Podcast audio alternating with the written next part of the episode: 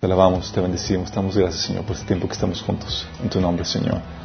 Queremos pedirte, Padre, que, que vengas, Señor, te manifiestes a través de este estudio, Señor, a través de la meditación de tu palabra, Padre.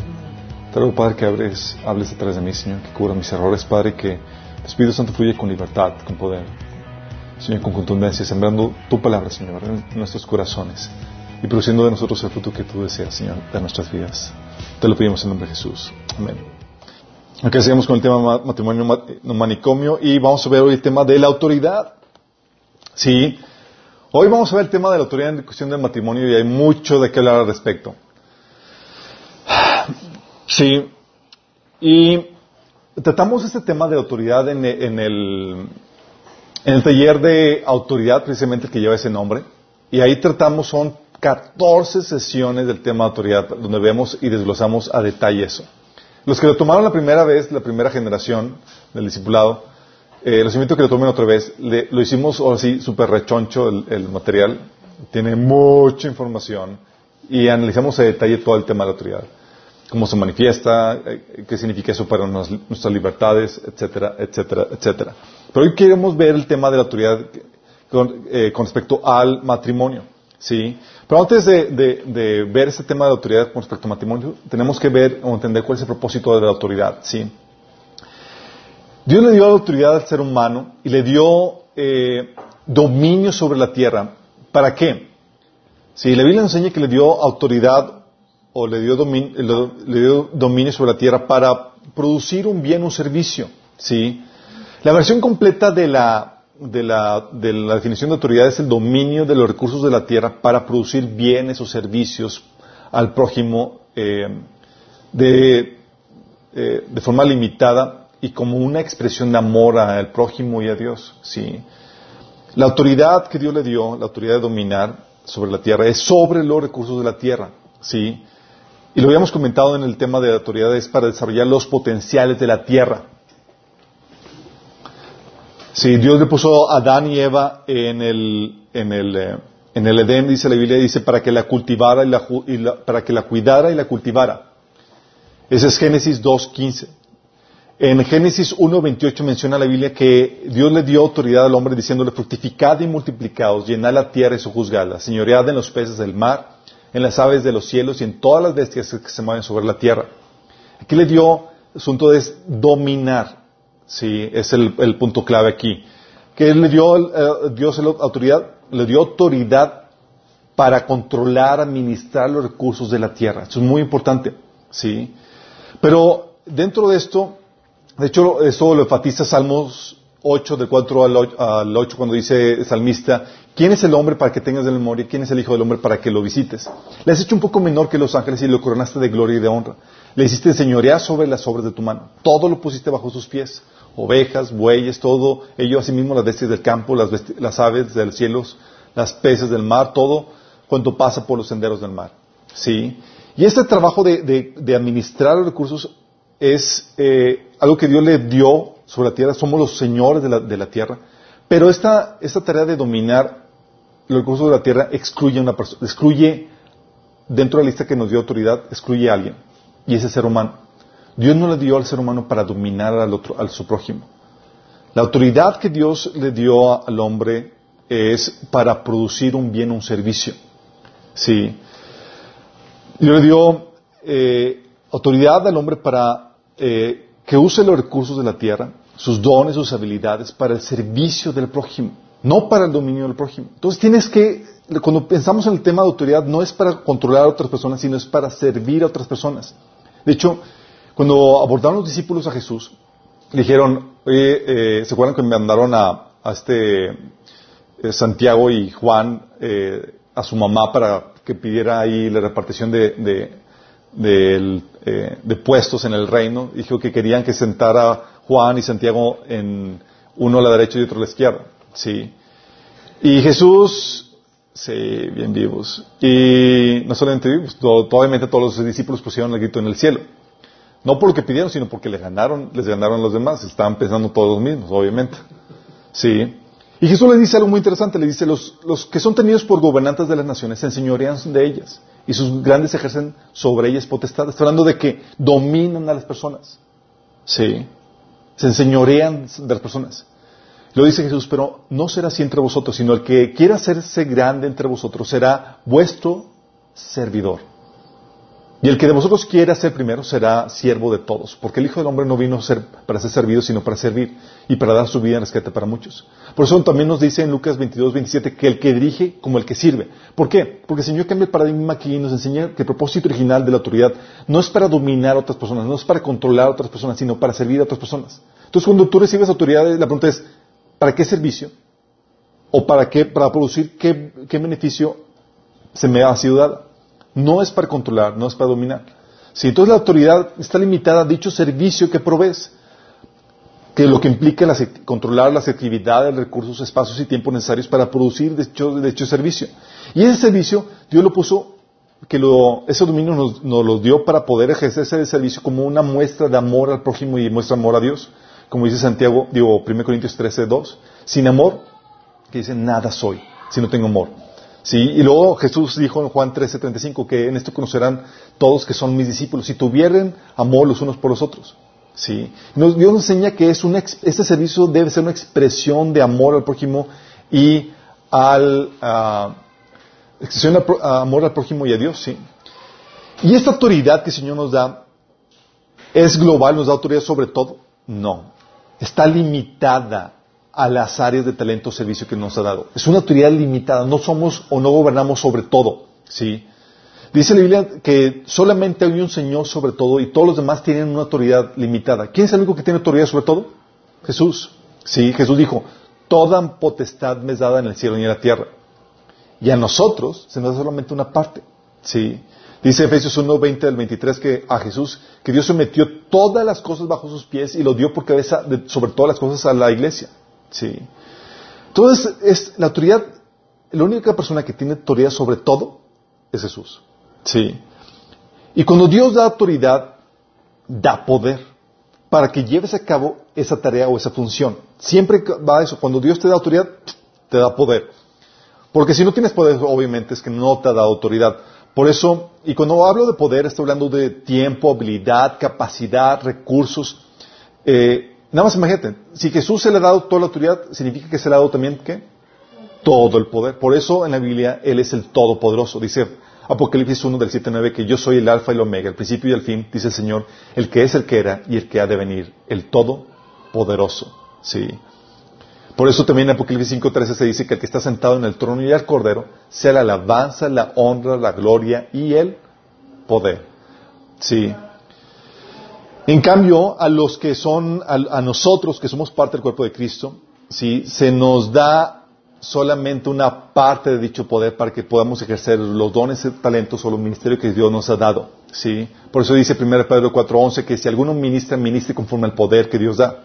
O también en 1 Corintios 12, de 4 6, dice que Jesús, dice la Biblia que hay diversidad de dones, de ministerios, operaciones, ¿sí? Y dice, eh, pero el Espíritu es el mismo, el Espíritu es el que reparte todo eso.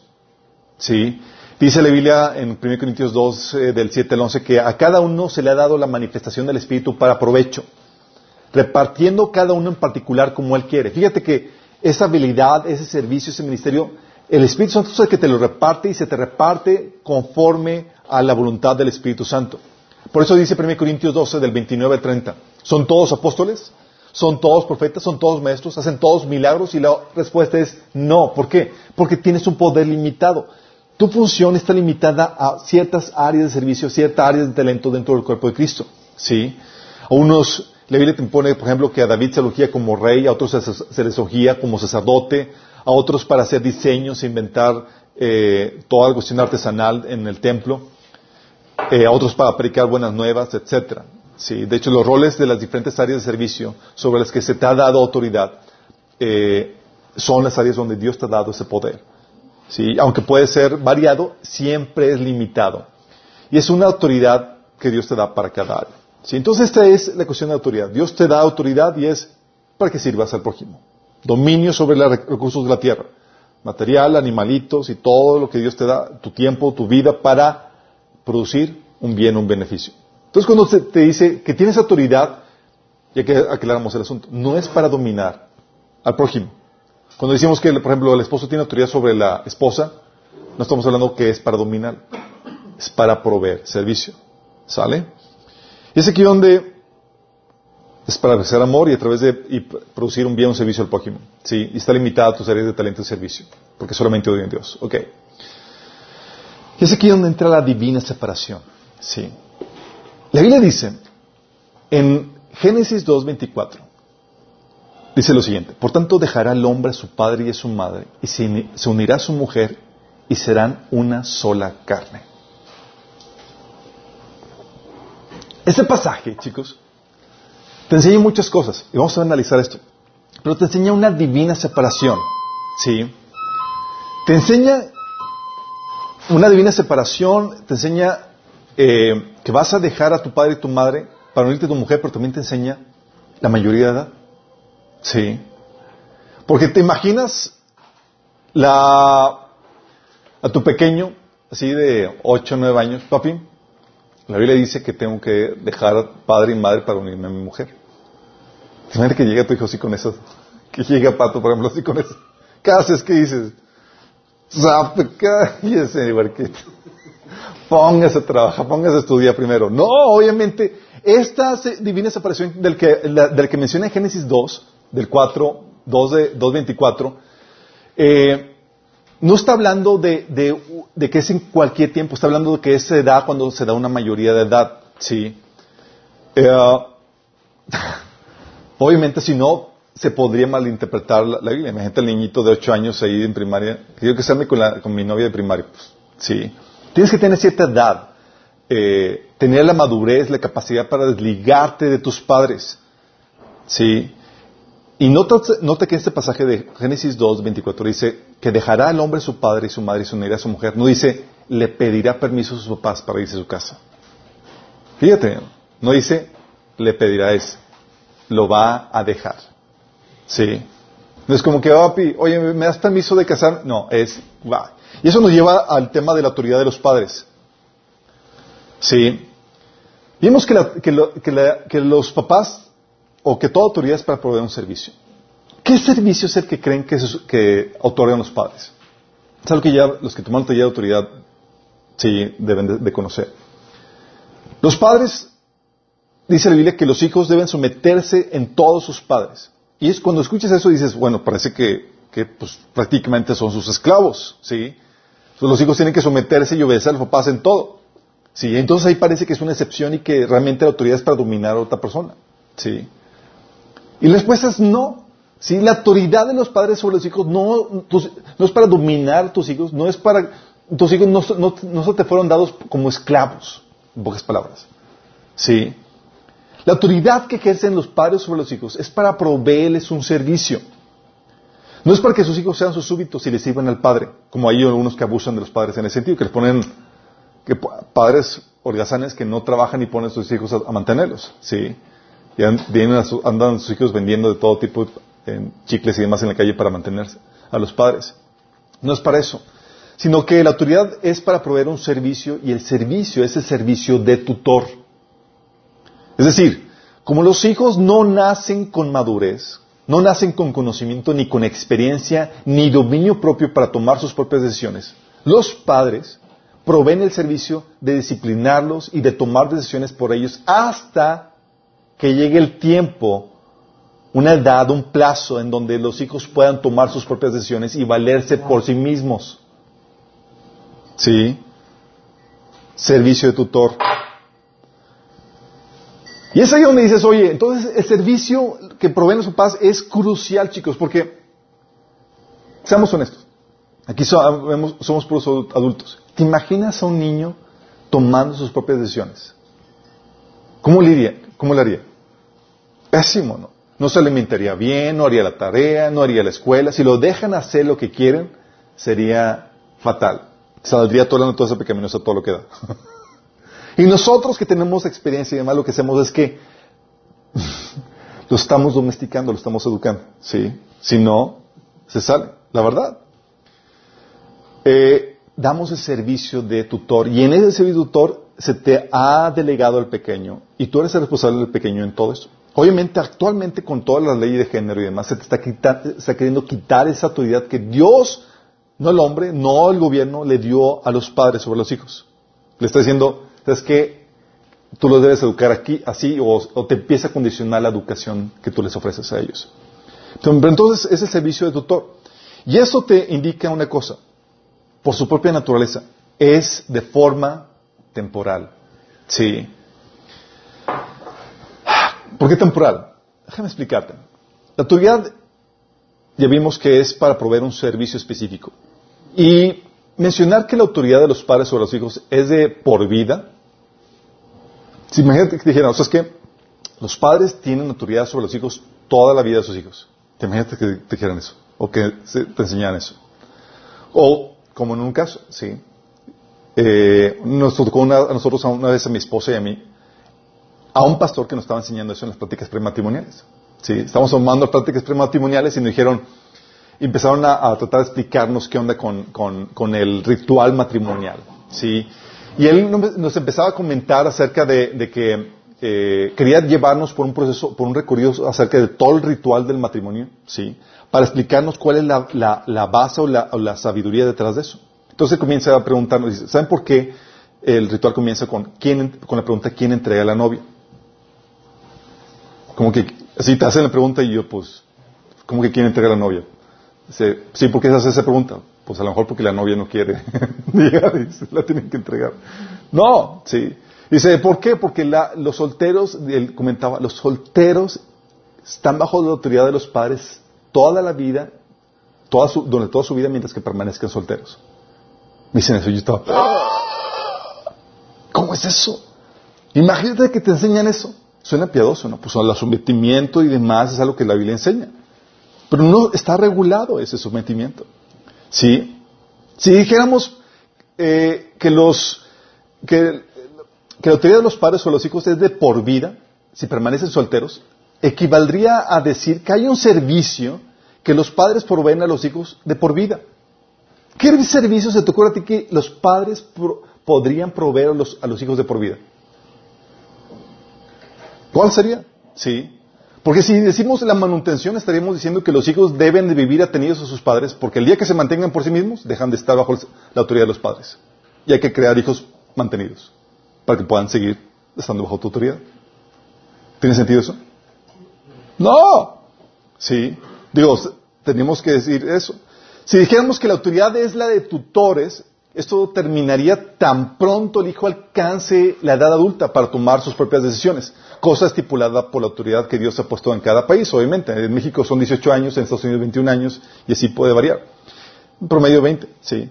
Si dijéramos que la autoridad de tutor dura toda la vida, entonces significaría que debemos crear hijos dependientes, inmaduros e incapaces de tomar sus propias decisiones, porque el día que adquieren la madurez para tomar sus propias decisiones, terminaría la autoridad de ellos sobre sus hijos. El día que esto ya se me madure, eh, que empiece a tener, ya pues ya no me voy a necesitar, entonces tengo que hacerlo, mantenerlo tontito y maduro. ¿Es eso lo que, ah, es eso lo que, lo que estamos tratando de decir?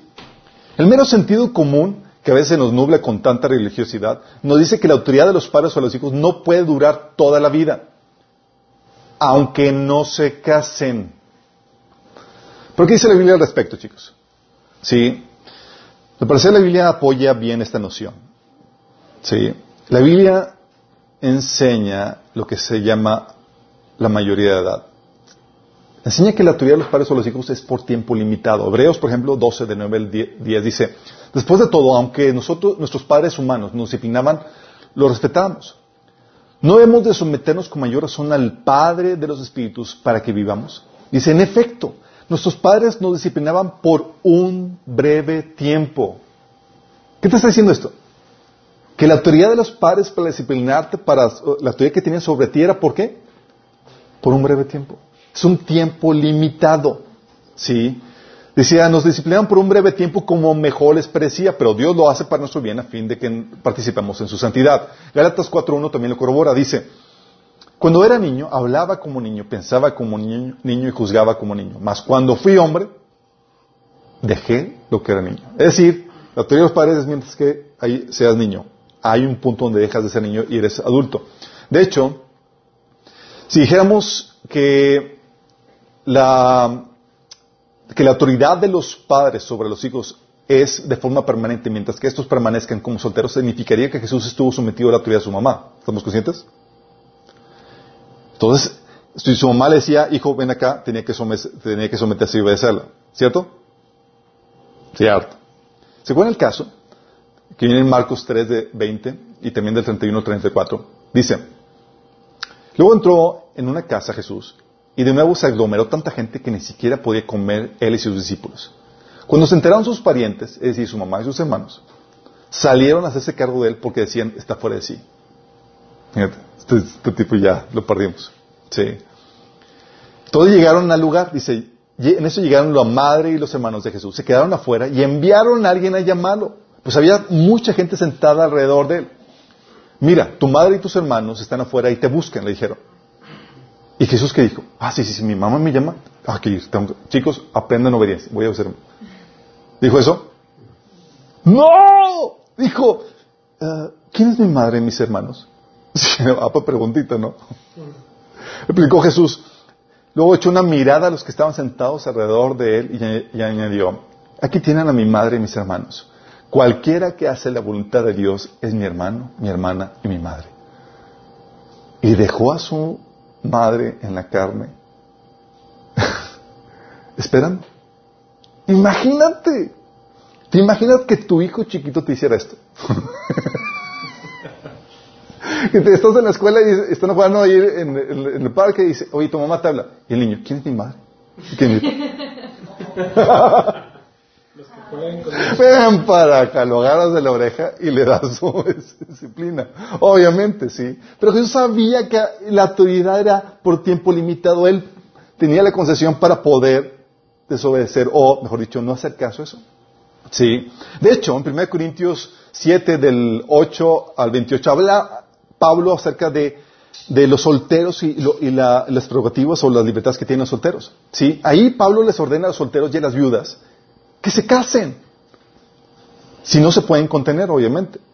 Cosa que no podría ordenar si efectivamente los solteros siguen bajo la autoridad de los padres. ¿Por qué no lo podría ordenar? Mente que los solteros realmente siguen bajo la autoridad de los padres. ¿A quién le dirigiría la carta a Pablo? Pues a los que tienen autoridad sobre esas decisiones, que, son, que, serían los padres, ¿no? Pero no, Pablo le escribe a los solteros. ¿Sí? Eh, de hecho dice, a los solteros y a las viudas les digo que sería mejor que se quedaran como yo.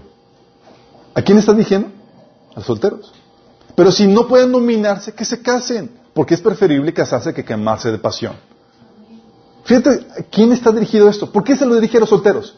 Porque ellos tienen la autoridad para decidir sobre estos asuntos. Qué fuerte, ¿no? Obviamente, en este pasaje, en la, eh, justamente en esa práctica prematrimonial, estaban, eh, le, le a este hermano le dije, hermano, claro que no. Y le puse el ejemplo, estos, algunos de esos ejemplos que le dije. Y estaba así como que, estaba en shock. Ok, déjame explicarte. Cuando quieres enseñar la Biblia, es fácil enseñársela a un ignorante. ¿Sí? Pero cuando ya tienes, cuando alguien, tiene conocimiento, se vuelve más emocionante porque te va a sacar puntos de la Biblia que pueden contradecir lo que estás tratando de enseñar. Y esa es la idea, sí, que todos aquí estemos escudriñando las escrituras para saber que lo que realmente se enseña vaya de acuerdo a lo que tú has estado aprendiendo en, tu lectura personal de la Biblia. Entonces él me dice, eh, le digo, ¿dónde viene eso en la Biblia? Y luego me saca Corintios 7, donde dice, este mismo pasaje, en el pasaje de, la Reina Valera se lee de esta manera, dice, pero si alguno piensa que es impropio para su hija virgen, que pase ya de edad, y es necesario que así, eh, que así sea, que haga lo que quiera, no peca, que se case. Fíjate, aquí está hablando de la hija virgen, ¿sí? Y en la versión internacional, sin embargo, se lee de esta forma. Si alguno piensa que no está tratando a su prometida como es debido, y ella ha llegado a su madurez, por lo cual se siente obligado a casarse, que lo haga. Pero eso no peca, que se case. O sea, en la versión nueva internacional habla de, la prometida y en la Reina Valera habla de la hija. Sí. Eh, en la versión Reina Valera eh, apoya, apoyaría la postura de, de, que el papá es el que decide si la hija se casa o no. Sí. Pero contradice, si dijéramos eso, contradeciría la redacción del contexto, pues en los versículos anteriores, Pablo se dirige a los solteros como si ellos fueran los que tienen la capacidad de decisión en esos asuntos. En la versión internacional, la traducción encaja más con el contexto. La palabra en griego que se utiliza, de hecho, eh, en este pasaje es virgen, que la Reina Valera la traduce como hija virgen, y la versión internacional lo traduce como prometida. El comentarista bíblico eh, Henry, Matthew menciona que es muy probable que el pasaje se refiera a la, a la virginidad propia de soltero. O sea, ¿cómo, debe, cómo, quieres tratar tu propia virginidad si te puedes mantener o no en ese estado. De cualquiera que sea, de, cualquier forma, el punto aquí es que no es un pasaje en el cual uno puede usar para defender la postura de que los padres tienen naturaleza sobre los hijos solteros mayores de edad porque también se puede utilizar para aseverar todo lo contrario. Y de hecho, encajando mejor en el contexto de ese pasaje. ¿Sí? Porque Pablo le está hablando a los solteros de que ellos deciden si se casan o no. ¿Sí? Ah, y eso lo corrobora otros pasajes. Por ejemplo, Jesús, ¿promovía la rebeldía de los padres o no? No. Obviamente que no, ¿sí? Pero Jesús entendía la mayoría de edad. Sabía que llegada a la mayoría de edad la dependencia hacia nuestros padres debe cambiar a una responsabilidad y dependencia hacia Dios, no hacia los padres. Por eso te encuentras pasajes como en Marcos 1 eh, o Mateo 4, 22, donde dice Jesús que enseguida los llamó a los discípulos y ellos dejando su padre se en una barca con los jornaleros se fueron con Jesús. Fíjate, llamó a los discípulos y no fue como Jesús, oye, pide permiso a tu papá, deja de seguirme o les dijo, ven y sígueme, y los haré pescadores. Y dice que al momento dejaron eso y lo siguieron. No les dijo, piden permiso, discutan con los padres, a ver qué confirmación les da, es, ¿qué? Sígueme, sí. O en otro caso, en Lucas 9, del 59 al 62, dice, eh, dijo otro, ven y sígueme. el Señor aceptó. Eh, digo, el hombre aceptó, pero le dijo, Señor, deja que primero regrese a mi casa y entierre mi padre. Y Jesús dijo, ah, no, pues sí, claro, que pedirme a su padre. No, Jesús le dijo, deja que los muertos espirituales entierren a sus propios muertos. Tú debes ir y predicar acerca del reino de Dios. Otro dijo, Señor, te seguiré, pero primero deja que me despida mi familia. Jesús le dijo, el que pone la mano en el errado y luego mira atrás no es apto para el reino de Dios. Uh, ¿Está promoviendo rebeldía a los padres? Está diciendo, sígueme, deja tu familia atrás y sígueme. Y esto no se lo estaba haciendo a niños, sino a adultos mayores de edad. ¿Sí? Si no estaríamos diciendo que Jesús enseña la rebelión a los padres. Claro que no. Sí, la Biblia enseña la mayoría de edad. De hecho, ¿cuál es la edad bíblica para la mayoría de edad? ¿Alguien sabe? 18, 19, 40. A mí que me mantenga hasta los 50. 30, 15. Ok, chicos, veo que mucha ignorancia. es bueno que veamos esto. ok, la, en la Biblia enseña, por ejemplo, que la edad de dos años a Jesús se le llamó niño. Sí, Lucas 2, 42. Eh, cerca de los 15, 16 años a Ismael él se llama muchacho. A los 17, José es llamado joven. Sí. A los 20 años, el varón es contado ya entre los hombres. 20 años. Sí. Si tienes más de 20 años, tus padres están, y, de hecho, 20 años es la edad que se menciona. De hecho, los soldados tenían que ser de 20 años adelante. Tienen que ser niños de edad. Sí, en la Biblia. Viene el pasaje de números 1 y demás otros pasajes que ahí les pongo en, las citas del estudio. Era mala memoria. Era mala. sí. De hecho, a partir de los 20 años ya debían de pagar impuestos las personas. Sí, 20 años. Sí, de hecho la edad cuando el varón era contado al precio de hombre para ser redimido era de 20 años, Levítico 27.3. El precio de niño, de niño cubría desde los 5 hasta los 19 años. Fíjate. La edad en que el varón podía ser contado entre los levitas era a partir también de los 20 años. De hecho, ¿se acuerdan cuando Dios juzgó a la generación que salió de Egipto y les dijo que no van a entrar a la tierra prometida? Jesús excluyó, Dios excluyó a los menores de edad. Es decir, a los menores de 19 años. ¿Sí? Ahí se menciona que, eh, que solamente Dios hacía responsable a los mayores de edad, a todos los que tenían de 20 años para adelante. Fíjate, 20 años para adelante. Sí. Eh, por eso el mandato de hijos, obedecer al Señor a vuestros padres, es por lo tanto por tiempo limitado. Sí. Y los hijos dicen, ¡eh! Y los padres dicen, ¡ah! La honra es diferente a la obediencia. Sí. Pero tienes que, tienes que entender esto. Si tienes más de 20 años y tus padres están tomando decisiones por ti, estás fuera de la voluntad de Dios. Estás fuera de la voluntad de Dios. No es el diseño de Dios. Tienes más de 20 años, si tienes 20, y todavía tus padres toman decisiones por ti, you're out. Sí. Dios te quiere tratar contigo, no por intermediarios. Sí. Por eso, los padres, cuando vimos el taller de, padres sabios, hijos grandiosos, habíamos comentado que los padres tienen solamente un tiempo limitado para poder moldear e influenciar la vida de los hijos. ¿Sí? Y la pregunta aquí es, oye, ¿estás preparando a tus hijos para la mayoría de edad? Es decir, para que tomen ellos decisiones por sí mismos. ¿O estás tú tomando, sigues tomando decisiones todo por ellos, sin ayudarles? Digo, sin encaminarlos a esa independencia. ¿Les das todo lo que te piden?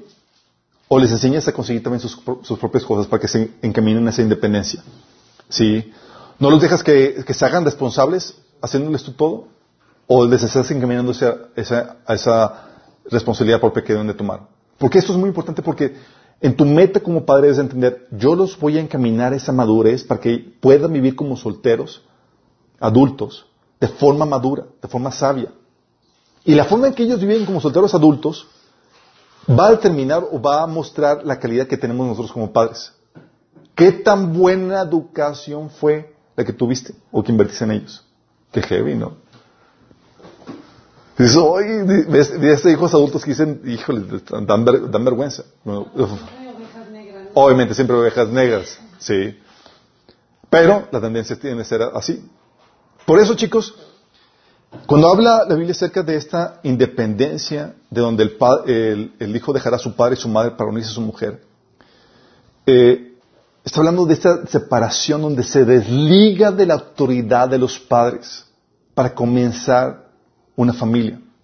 ¿Sí? Y con esto déjame aclararte esto. Una cosa es obtener ayuda de los, eh, de los padres, lo cual se caracteriza por ser esporádica y parcial. Es decir, oye, pa, se me atoró la carreta, ¿tienes dinero? Porque, o sea, pides una ayuda, eso es diferente, ¿sí? A vivir eh, eh, como dependiente como si fueras hijo menor de edad, ¿sí? O, o también otra cosa es, utilizarlos como proveedores. Oye, pa, me rentas aquí un cuarto de tu casa, yo te pago, ¿sí? O me ayudas con esto, ¿sí? O, y otra cosa, eh, eso es muy diferente a ser dependiente de tus padres. ¿sí? Lo que la Biblia enseña es que debes de, dejar a tu padre y a tu madre. Qué heavy, ¿no?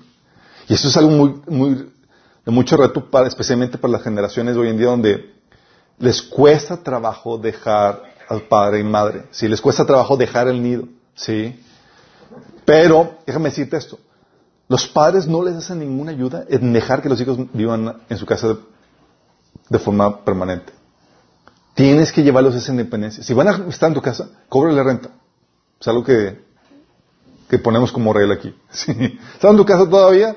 ¿Ya son grandotes? ¿Sí? ¿Ya, terminó, ya, la, ya te, te, te, terminó el apoyo que le quedaste en darles? Por ejemplo, mi papá me decía, Dice, mi hijo, lo único que te voy a dejar de herencias es la, carrera. Sí. Entonces él me apoyó hasta que me, hasta que me gradué. Y el día que me, que me gradué, me, dijo, ya, hasta aquí es el último cinco que te doy. Yo estaba tan contento. Dije, wow, por fin sí. Porque yo quería lidiar, yo quería que Dios lidiara conmigo directamente. Porque cuando sabes que Dios cierra la, la, llave de provisión por un lado, sabes que te va a proveer de forma directa. Y desde entonces nunca le tengo que pedir dinero a mi papá. Sí, creo que dos ocasiones le pedí no por gasolina y se lo devolví. Sí. Pero de ahí en adelante fue Dios lidiando conmigo. Pero esa independencia la anhelaba y sabía que yo tenía que esperar el tiempo propicio hasta que, hasta que eh, Dios pudiera tratar directamente conmigo. Sí.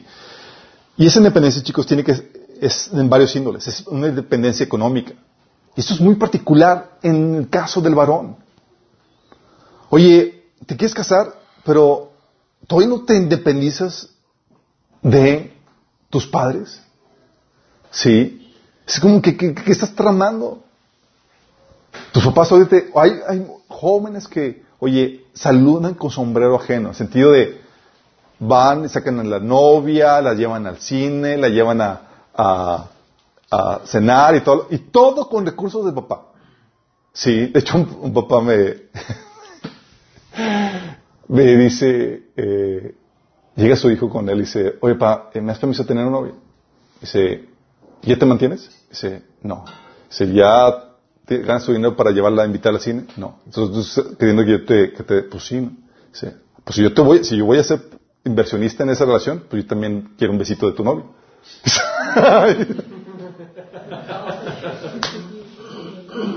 Haciéndole ver así, el punto no es que quería, sino hacerle ver de que, pues si yo voy a estar involucrado en eso, pues obviamente voy a tener ciertos derechos, ¿sí?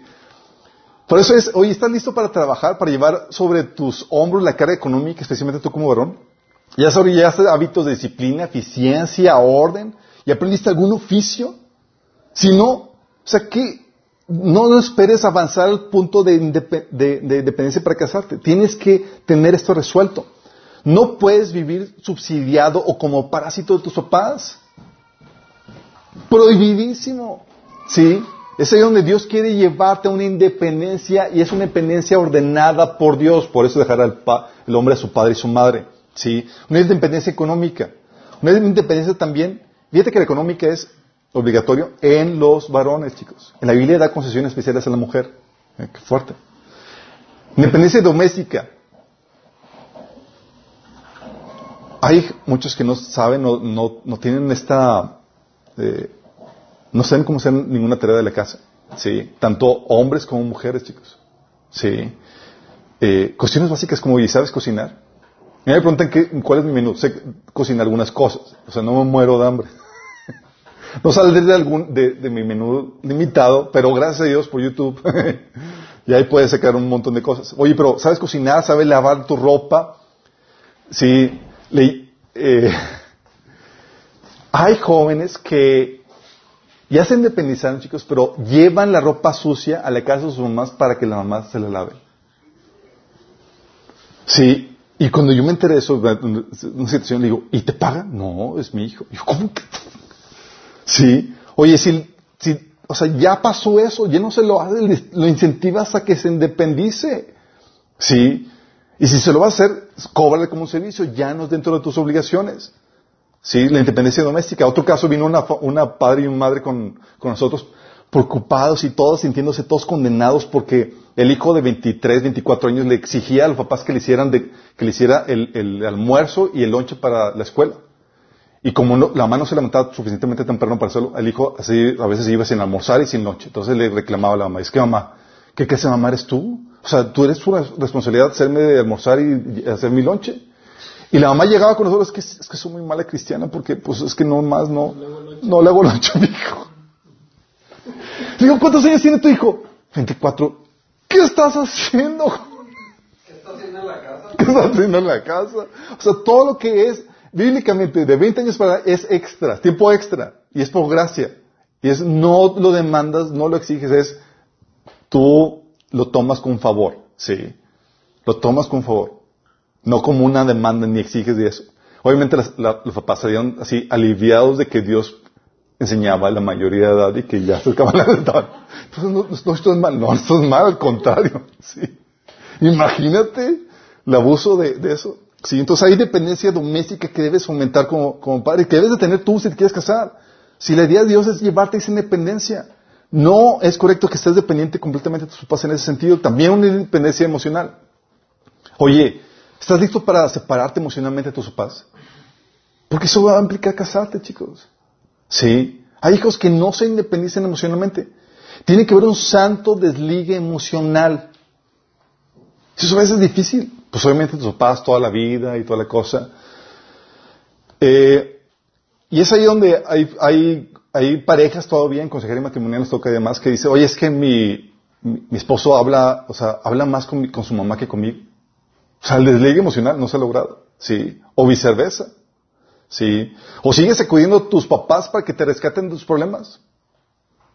Si hay situaciones donde, ¿sabes qué? Oye, si, si se pelean o algo, los parejas eh, tienen, van, van con sus papás y, el papá, ah, no, vente aquí, ¿qué te, te gritó? y aquí, y lo reciben todavía, no hay esa independencia. Sí. Y es, la independencia que Dios promete es, tú resuelves tus asuntos. Sí. A menos que sea una situación extrema de peligro y demás, aquí te apoyamos. ¿Pero por qué? Porque tiene que ver esa independencia, chicos. Y hay hijos que todavía dicen, oye, se van de sus casas y demás, pero ¿sabes qué? Dicen a papá, oye, papá, que nadie ocupa mi cuarto, ¿no?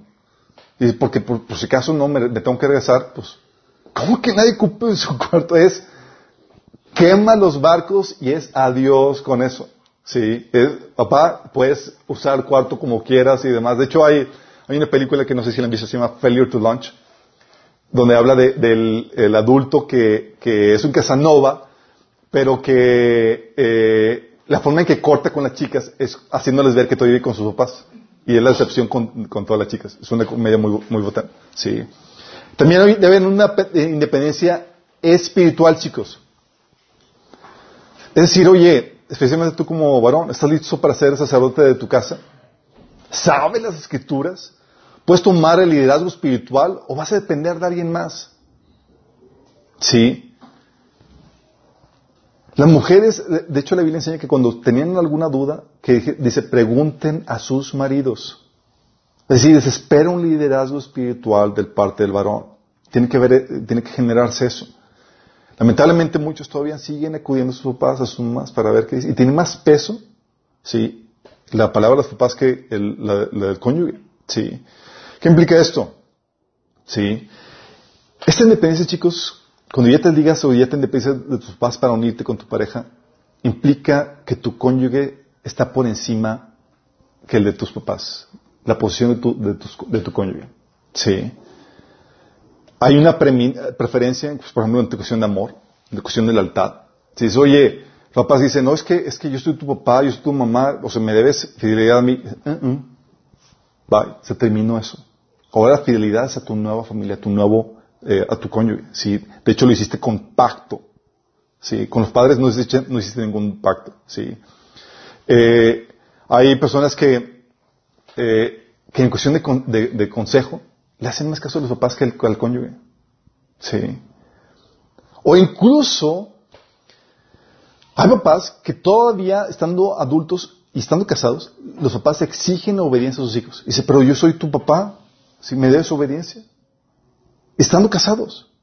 Sí. Y eso es una distorsión de la Biblia, no entender lo que la Biblia enseña acerca de la mayoría por eso es importante entender eso, porque hay papás que muchas veces, por cuestión de, control, manipulación, quieren meter la cuchara en la relación matrimonial y si la pareja lo permite, puede hacer estragos con ella. Sí. También es ahí donde eh, también implica, obviamente, que la prioridad de tu cónyuge debe estar por encima de tus padres y también el respeto a la función de tu cónyuge. ¿De qué me refiero con respeto a la función de tu cónyuge? O sea, tu cónyuge, tu esposo, tu esposa, no lo debes de, subestimar, no lo debes menospreciar, no lo debes comparar con lo que tuviste con tus padres. Y hay muchos que cuando entran en relación matrimonial, lo primero que hacen es comparar lo que tuvieron con lo de sus padres. Sí. Oye, no, es que con mi papá sí me compraba mis cositas aquí, contigo no.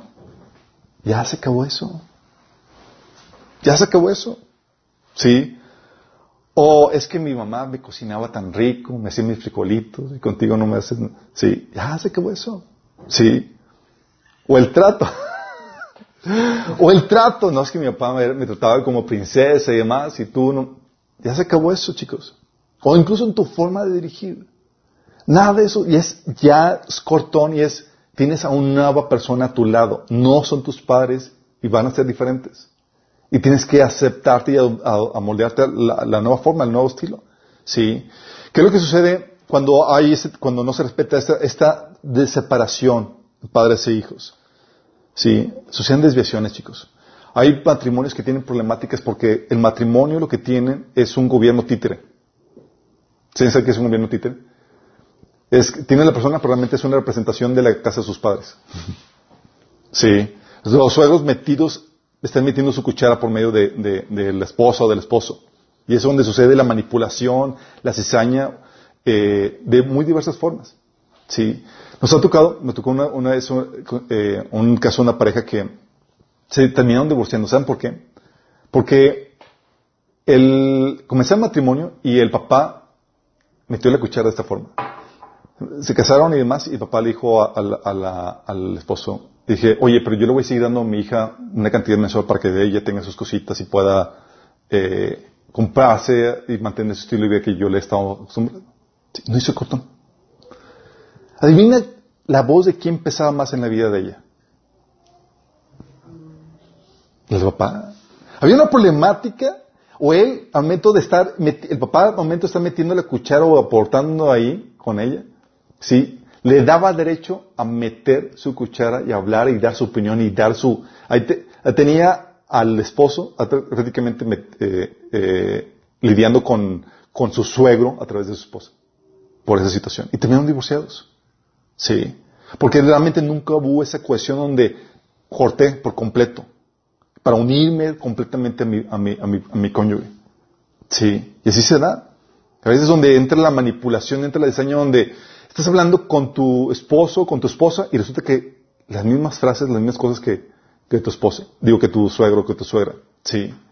Hay hijos, hay hijos que, que, que siguen siendo eh, dependientes de sus padres, incluso no solamente eh, físicamente, digo, económicamente, sino también emocional o espiritualmente. Eh, como les había comentado, hay hijos que corren con sus papás cada vez que hay alguna problemática. Por más menor que sea, corren con ellos. No han habido esa separación. Sí. Y los papás al momento de abrir las puertas por cualquier cosa, aún por cualquier tarugada, lo único que hacen es que fomentan la separación entre esa pareja. Sí.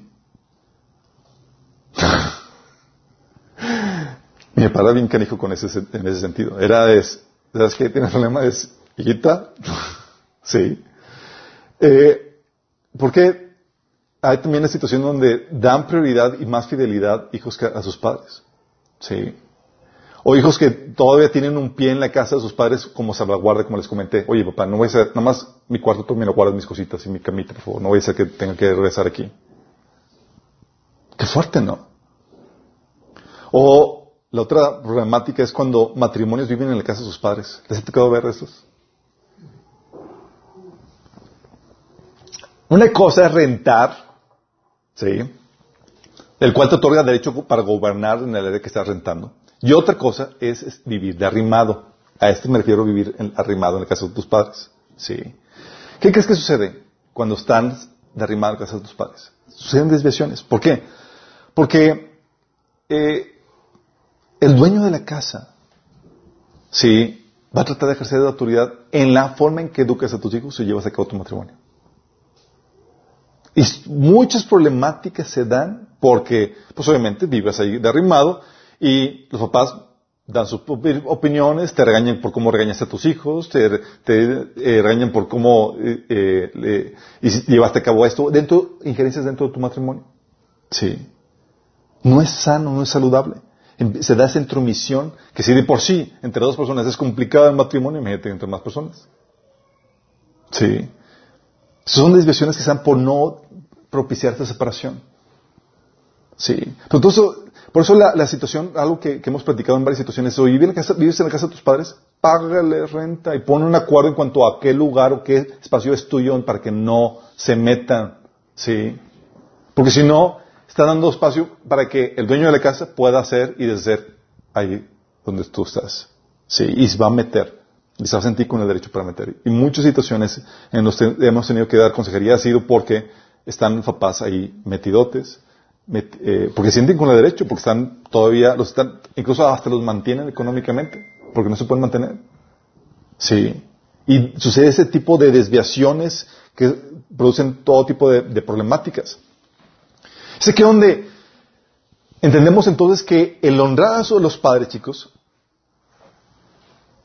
significa dos cosas una cosa cuando eres menor de edad. Cuando eres menor de edad, honrar a los padres significa someterte a ellos.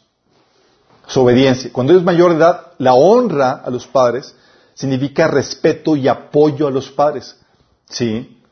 ¿Te acuerdas cuando Jesús le dice que, oye, está, está viendo la problemática porque están haciendo votos de que cualquier ayuda que dieron los padres se lo iban a dar al, templo?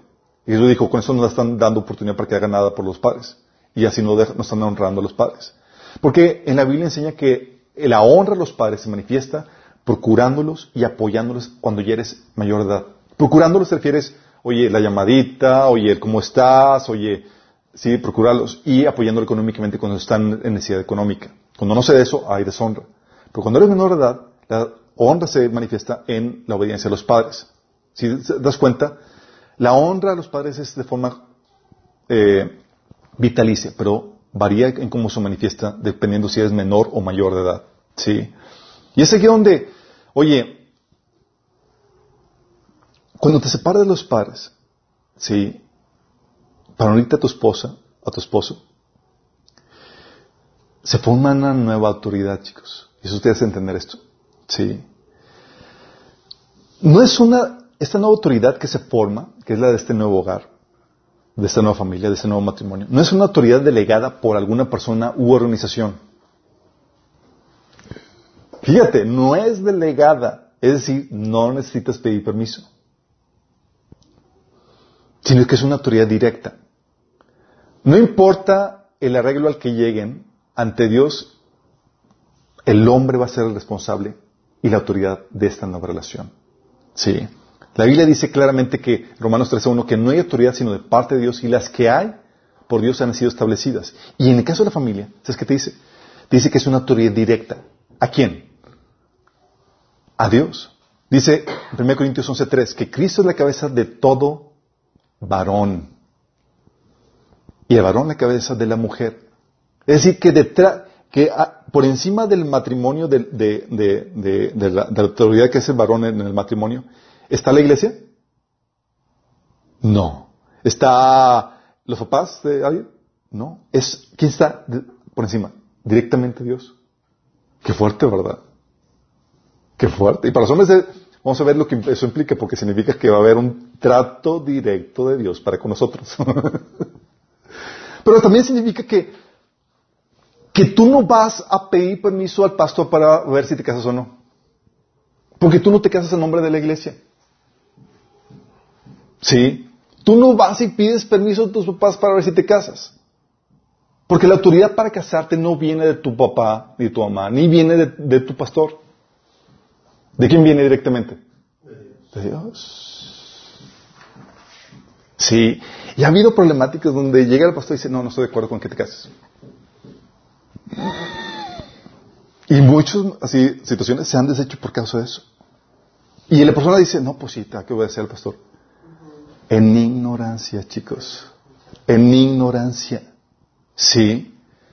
Cuando la Biblia te enseña que en esos asuntos no tiene autoridad, sino es directamente de Dios. Sí. ¿Cuál es la base de, toda su fuente es Dios directamente, sí, la autoridad de esta nueva institución que es la familia. Y fíjate, estamos hablando de que es lo que en el mundo religioso se conoce como un nuevo ministerio, porque la familia es todo un servicio, es todo un ministerio, es un nuevo ministerio sin, sin cobertura espiritual, en el sentido religioso como se maneja.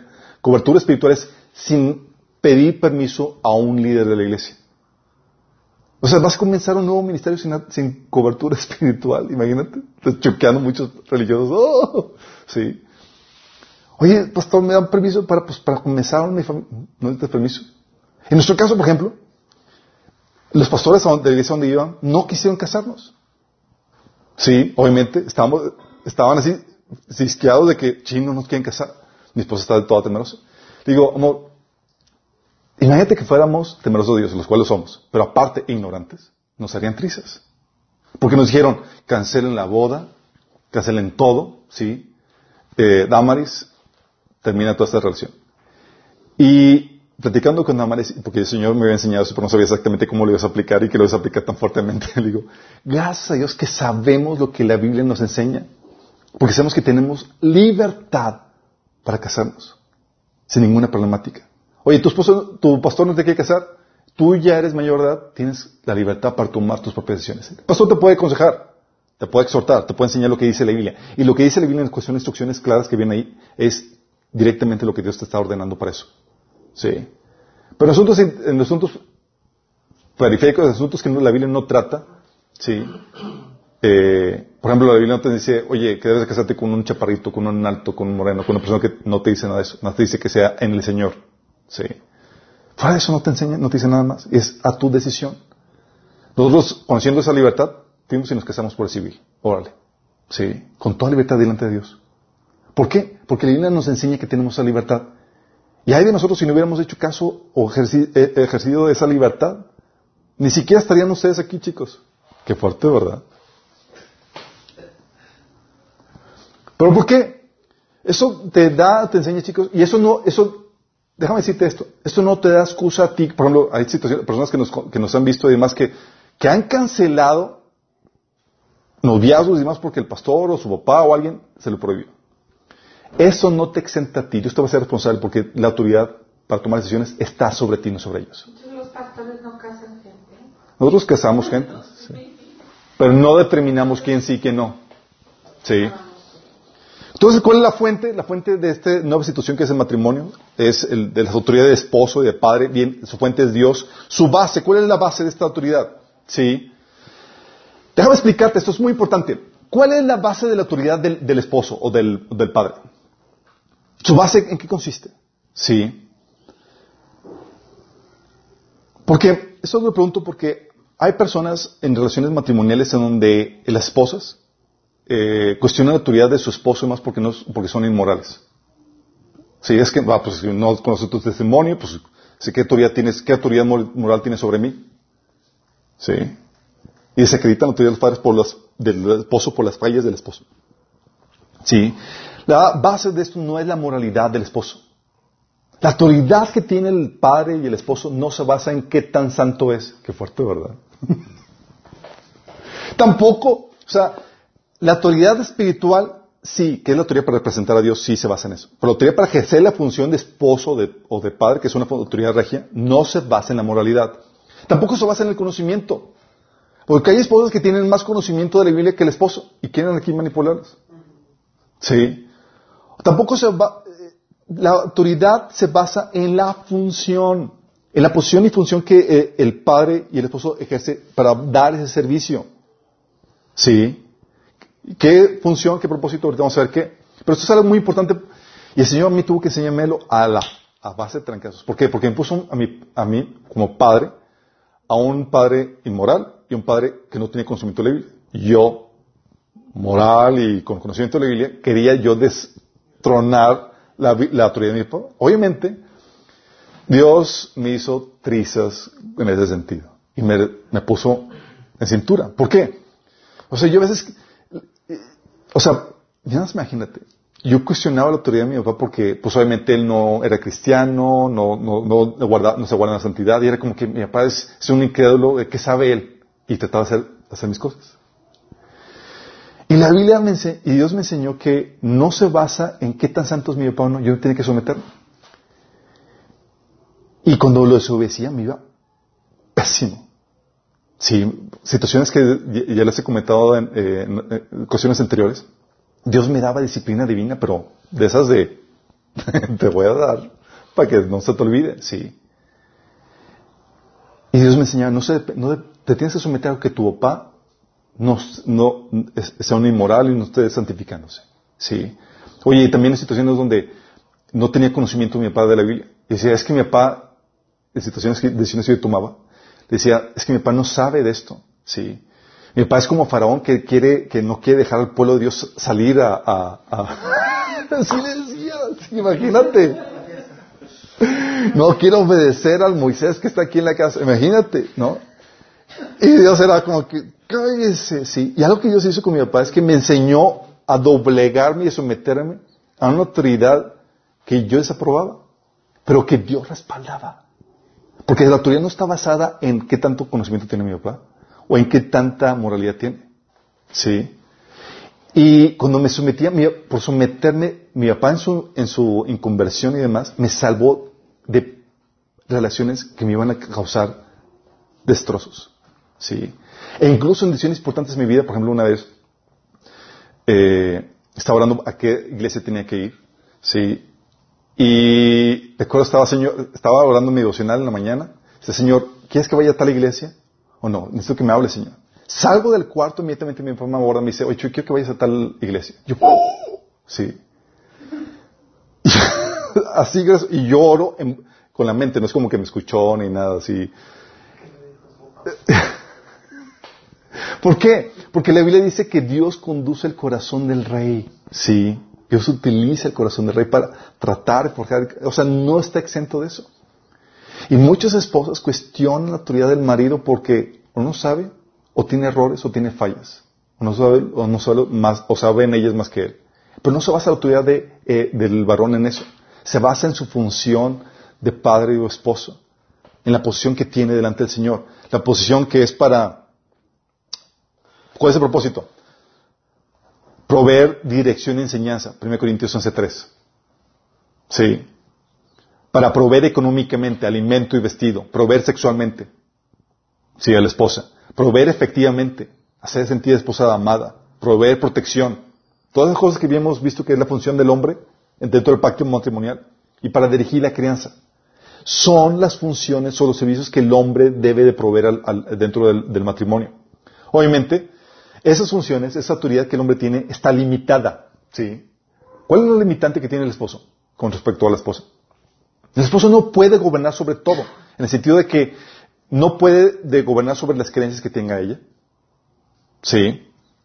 Eh, ella, la, esposa debe obedecer a Dios antes que los hombres. Por ejemplo, si le dice, oye, no quiero que creas en Cristo, olvídate, mi chavo. Oye, no quiero que ores, olvídate, mi chavo. La esposa tiene libertad. Oye, no quiero que te congregues. Olvídate, Sí, la Biblia me enseña claramente que debo hacer esto. Sí.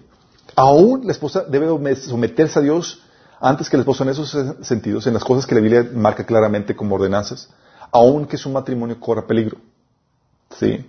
Por eso en Corintios 7 menciona que, oye, el esposo incrédulo ya no aguanta a la esposa cristiana y si quiere retirar, que se retire, dice Pablo. No hay problema. Pero si es por tu fe, porque crees en Cristo, porque lees la Biblia, porque oras a Dios, porque te congregas, puedes, eh, y si quiere divorciar por esa situación, se vale el divorcio en ese sentido. Sí. Ah, Dios obviamente da esas condiciones, que en cosas que contraigan la Biblia, eh, que el esposo ordene, tú tienes que obedecer a Dios antes que el hombre. Sí. Entonces en sentido limitado. Entonces el propósito del hombre, su función es proveer dirección, enseñanza, proveer económicamente, sexualmente, efectivamente, proveer protección y dirigir la crianza. Por eso, chicos, en todo este proceso que el Señor enseña, Dios puso no a dos cabezas, a una cabeza, la cual es el varón. A él es el que le dio, le dio la autoridad delegada. De hecho, es el principio de todo trabajo en equipo, chicos. No vas a encontrarte en ningún animal, en ninguna organización, en ninguna parte, dos cabezas. ¿Por qué? Porque si suceden dos cabezas va a haber división. ¿A qué cabeza le va a hacer caso el cuerpo? Sí. Y cuando hay dos cabezas es una anomalía. Ese principio de buen trabajo en equipo. 1 Corintios 11.3 habla acerca de eso. Dios puso a Cristo como cabeza del cuerpo y a la mujer y al, hombre, varón como cabeza de, de, su casa. Y es una cabeza, chicos. Y sin embargo, me ha tocado en consejería matrimoniales y llega conmigo la esposa y me dice, es que Alberto, mi esposo está haciendo lo que, lo que él quiere no me, no me hace caso. Yo así como que, ¿y eso dónde lo sacas? Es que Amós dice que cómo podrán caminar dos juntos sin antes ponerse de acuerdo. O sea, él tiene que, que ponerse de acuerdo conmigo en todo antes de que, y yo consentir para, para que él pueda hacer eso. Yo no, así no es como funciona. Lo único que te debes poner de acuerdo es en que él es el que va a dirigir la relación. Esto es lo único que tienes. ¿Por qué? Porque la Biblia puso las reglas del juego. Efesios 5 del 22 al 24. Esposas, sométense a sus propios esposos como al Señor. ¿El Señor te pide a ti preguntas? No. ¿Y si no estás de acuerdo con el Señor, tu voluntad prevalece? No. Sí. Pues dice, porque el esposo es cabeza de su esposa como Cristo es, cabeza y salvador de la iglesia, la cual es su cuerpo. Así como las iglesias someten a Cristo, también las esposas deben someterse a sus esposos en todo. Fíjate cómo menciona que la relación entre la iglesia y Cristo es el patrón a seguir dentro del matrimonio. Tu matrimonio debe reflejar esa relación. De hecho, lo vamos a ver esto en la siguiente situación. Sin embargo, chicos, hay cosas que lo complican. todo fuera sencillo dentro del matrimonio en ese sentido. Hay cosas que, le complican. ¿Qué creen que complica ese ejercicio de autoridad? Uno es la naturaleza caída. Desde Génesis 3 la Biblia nos enseña que vamos a tener problemáticas. ¿Por qué? Dice Génesis 3 hablando de la mujer. Dice la mujer, desearás, desearás controlar a tu marido.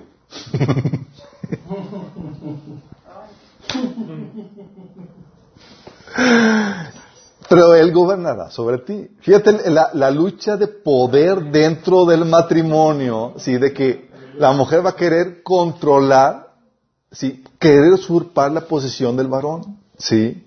O sea, no es, de, no es propio de estos tiempos. No es, no es porque sea, no, no es propio de esos tiempos. Todos los hombres han sufrido, ¿sí? No es como, no hemos sido tentados más, más allá de lo que, de lo que todos hemos sido tentados en ese sentido. No te sientas único en ese sentido. ¿sí? Los hombres sufriendo, Señor. No, de hecho, vamos a ver la, la, esa situación más adelante, pero la naturaleza caída complica esto, chicos. Si no es cualquier cosa, no es como que Dios te dio una esposa dócil y así. No, tiene que ser tratada y forjada por el Espíritu Santo. Sí. Es todo un arte. También lo que complica esas circunstancias. Oye, situaciones en donde trabajas para el negocio de tu esposa. ¡Uy! ¡Qué complicado! Sí. O el negocio de tus suegros. Entonces ahí eres subordinado de ellos en el trabajo. Y ya quieren extender esa subordinación, esa, esa autoridad a asuntos fuera de la iglesia. O asuntos complicados también como me ha tocado. Que la esposa gana más que el, el, varón. Sí. Y en una situación donde, donde no están bien puestas las reglas de, del, del, juego, donde no saben bien las directrices de Dios, a veces suena complicado. ¿Sí? Una, hermana que, que, llega conmigo y dice, oye Chuy, dice, mi esposo me está pidiendo que, le, que, que, me está pidiendo el dinero que yo gano con mi trabajo. ¿Qué onda con eso? Eso es robo, ¿verdad? Yo.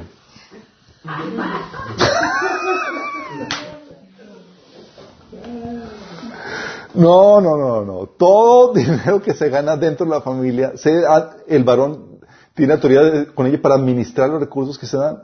No es como que tu dinerito, mi, no, es, entras bajo la autoridad del varón, ¿sí? Entonces, fíjate bien en esto, porque estás hablando que la mujer se le da una posición en el sentido privilegiada porque ella se le da la opción de escoger a quién se va a someter, ¿sí? Y, oye, es que, es que, aunque lo quieras desacreditar en tu mente, es que casi no sabe, ni modo, así lo escogiste, ¿sí? Oye, es que no tiene conocimiento de la Biblia, ni modo, así lo escogiste, ¿sí? Nadie te obligó a casarte y ahorita los matrimonios arreglados prácticamente son inexistentes, ¿sí? No es como que, ah, por eso le decimos, escojan bien, especialmente las mujeres, ¿sí? O, oye, hay dones o habilidades que también complican. Ha habido situaciones donde se complica la relación de autoridad porque ella es más hábil o astuta que el varón. Y la verdad es que yo tengo mi opinión personal de que las mujeres son mucho más dotadas que el hombre. Por lo menos más ágiles en muchos sentidos.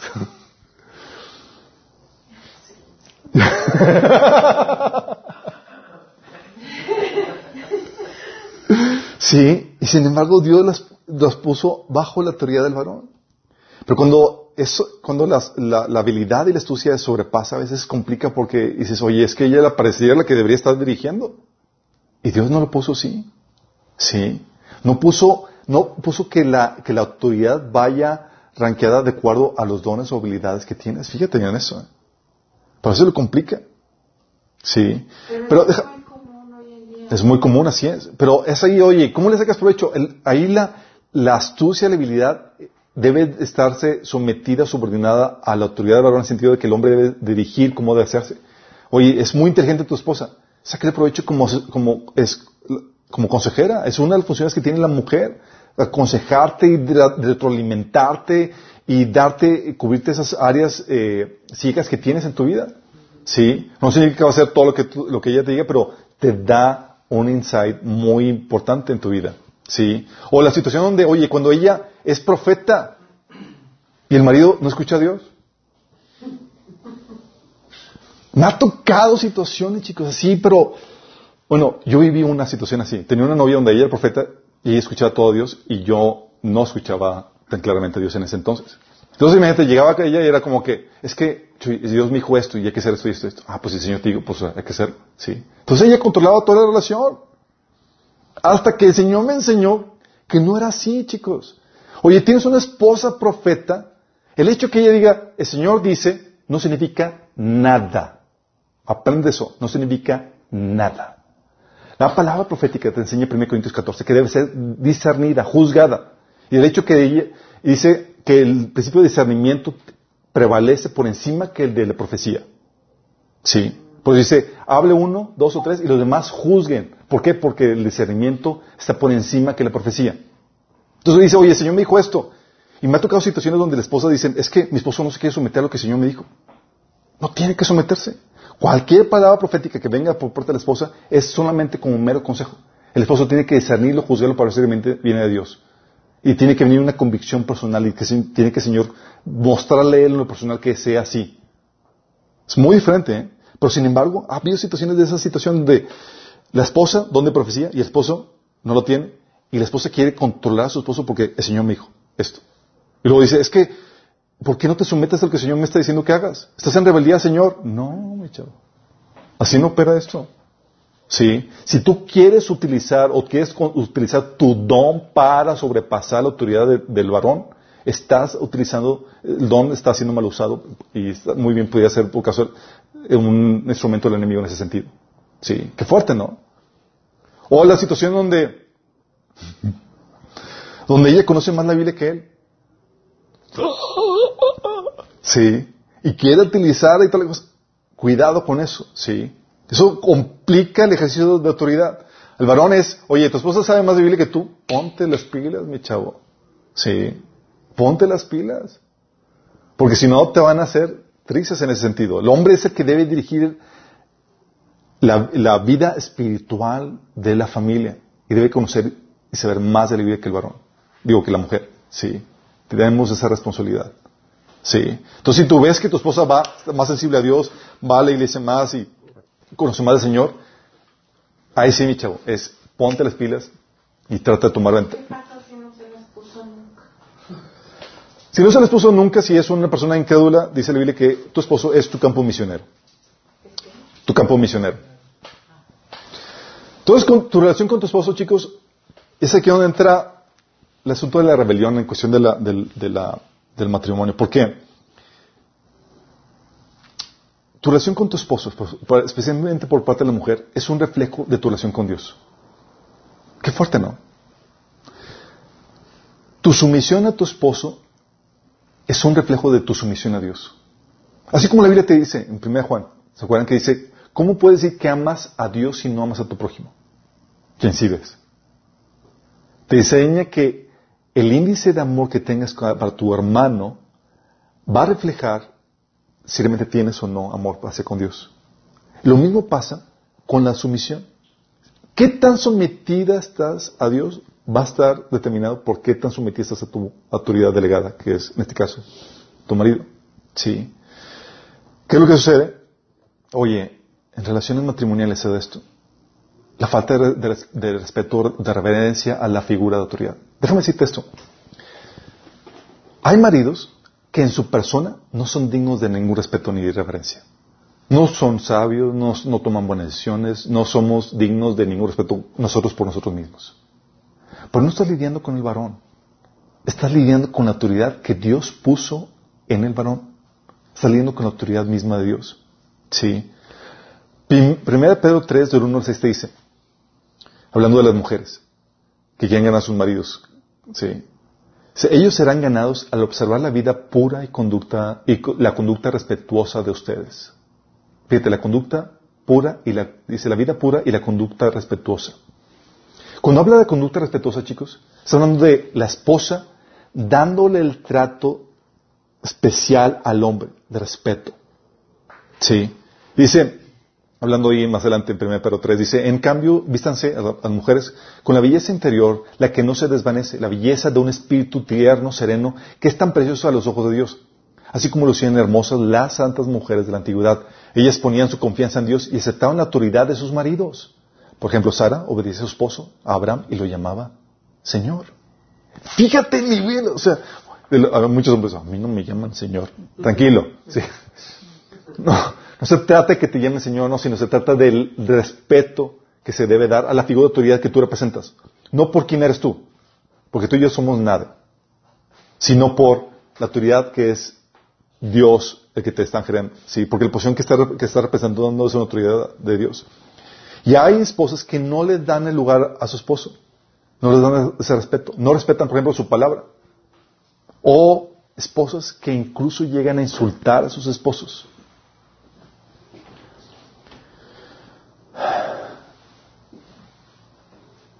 Y déjame decirte, yo entiendo muy bien eso porque tuve una figura de autoridad en mi casa, como hijo, que era muy cuestionable en muchos sentidos, pero Dios me enseñó a respetarla y a honrarla. Sí. Y déjame decirte, sí es posible dar ese respeto. Sí. Porque, porque si ves solamente al hombre, vas a batallar en darle ese respeto. Porque no nos lo merecemos como personas, somos libres. Pero si ves a la autoridad de Dios, va a ser sencillo. Yo tuve que acostumbrarme a ver a Dios, la autoridad de Dios, en mi papá, no en mi papá, para poder lidiar con ese asunto. Sí, y tienes que hacerlo.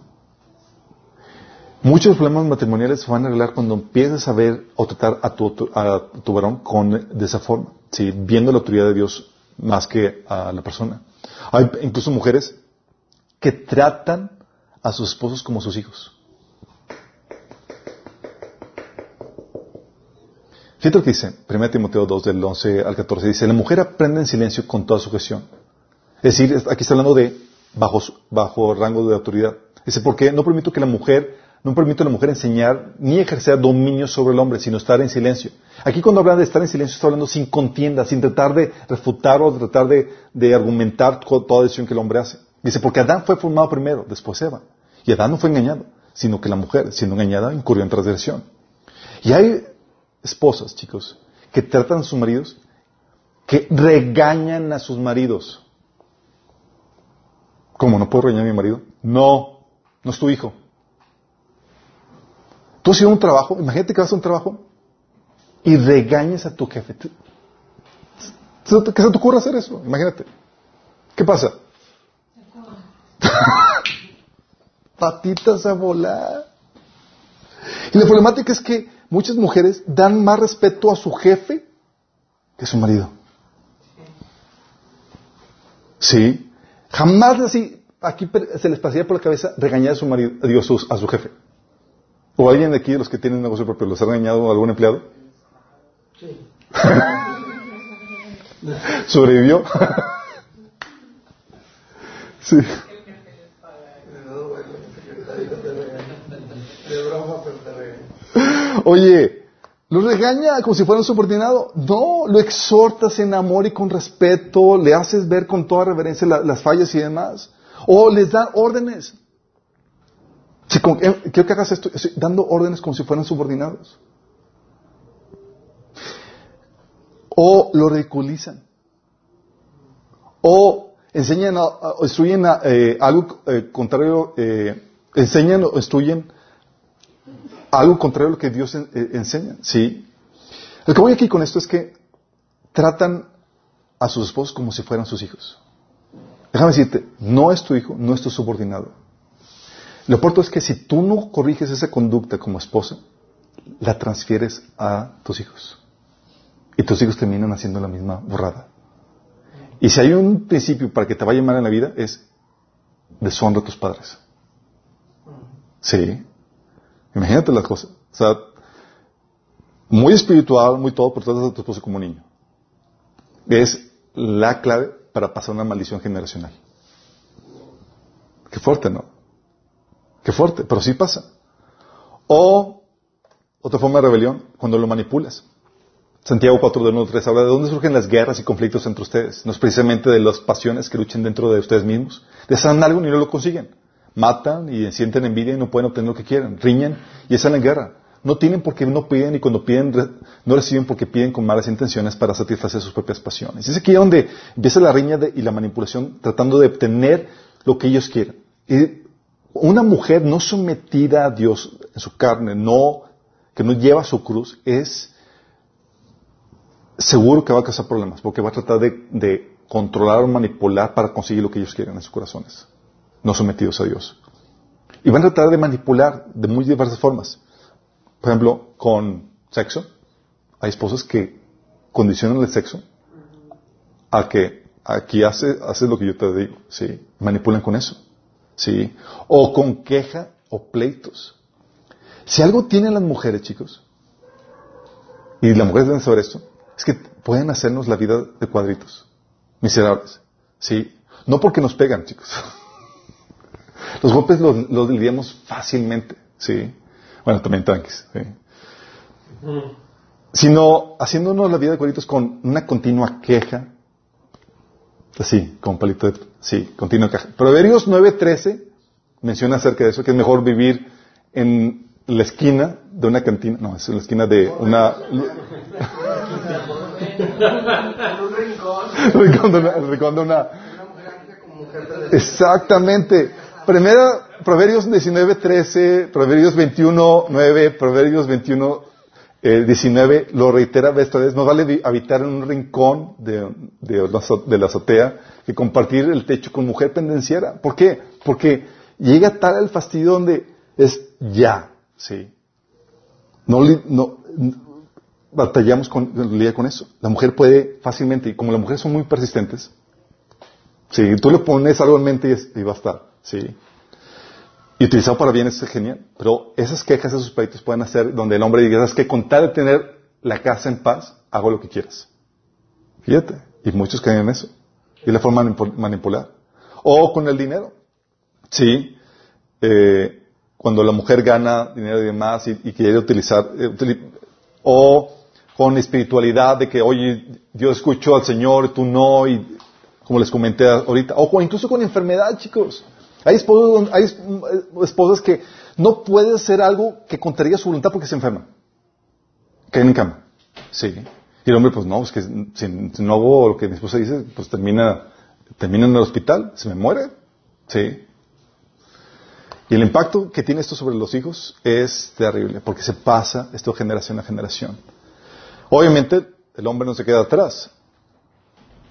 El hombre, aquí me equivoqué, el impacto del, de- de- del abuso de autoridad del hombre, oye, eres tosco, irrespetuoso.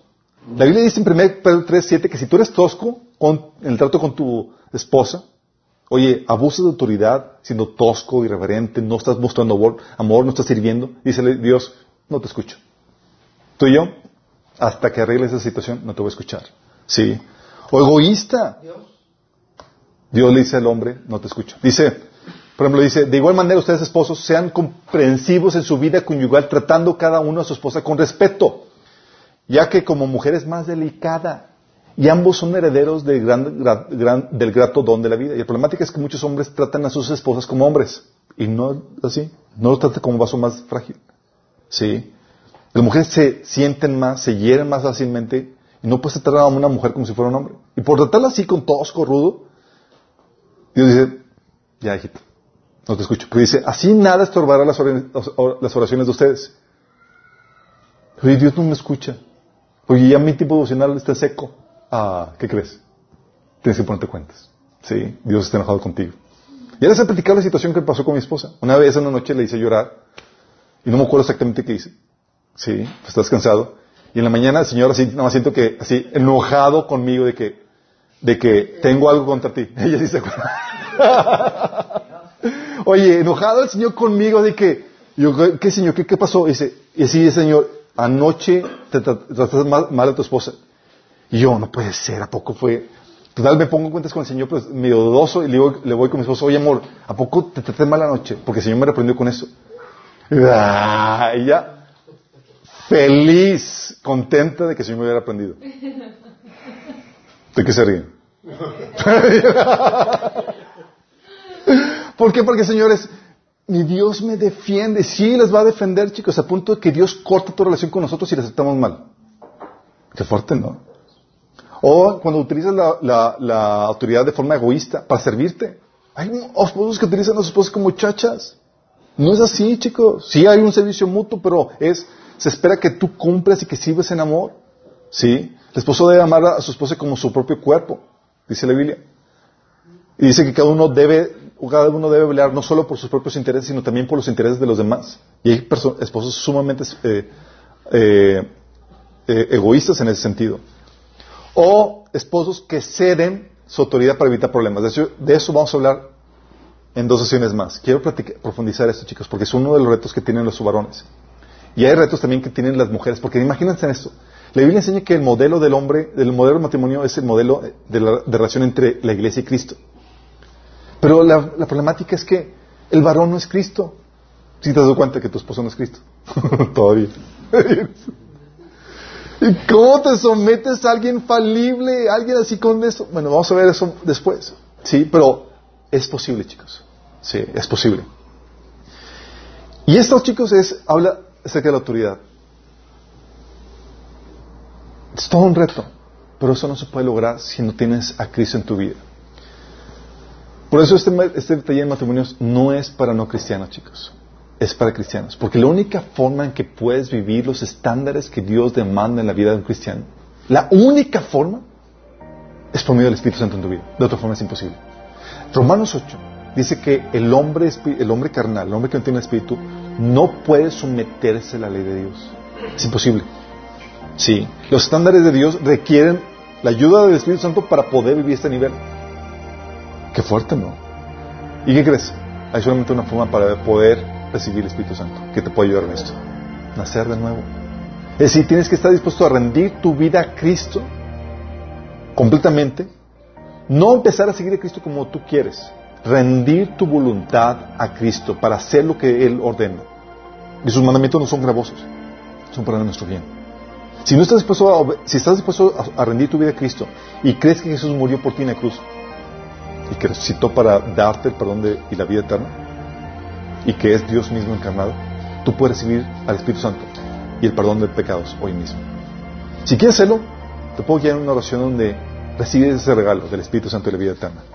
Donde cierras ahí tus ojos y le dices al Señor, Señor Jesús, en esta tarde te pido que me perdones por todos mis pecados, Señor.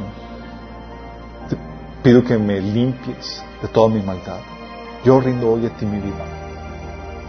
Y hoy te reconozco como mi Señor mi Salvador. Yo creo que moriste por mí en la cruz y que resucitaste para el perdón de mis pecados.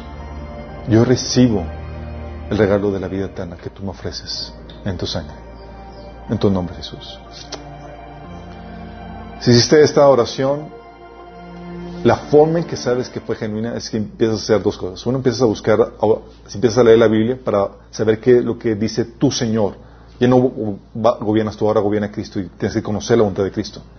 Si no te interesa ni siquiera leer la Biblia, no empiezas a desarrollar el hábito para hacerlo, es como si nunca hubieras hecho ninguna oración. Realmente no te arrepentiste. Y tienes que congregarte. Si son cosas básicas que la Biblia enseña. Si no puedes hacer esto, sabes que sigues viviendo tu vida como tú quieres y realmente nunca te arrepentiste.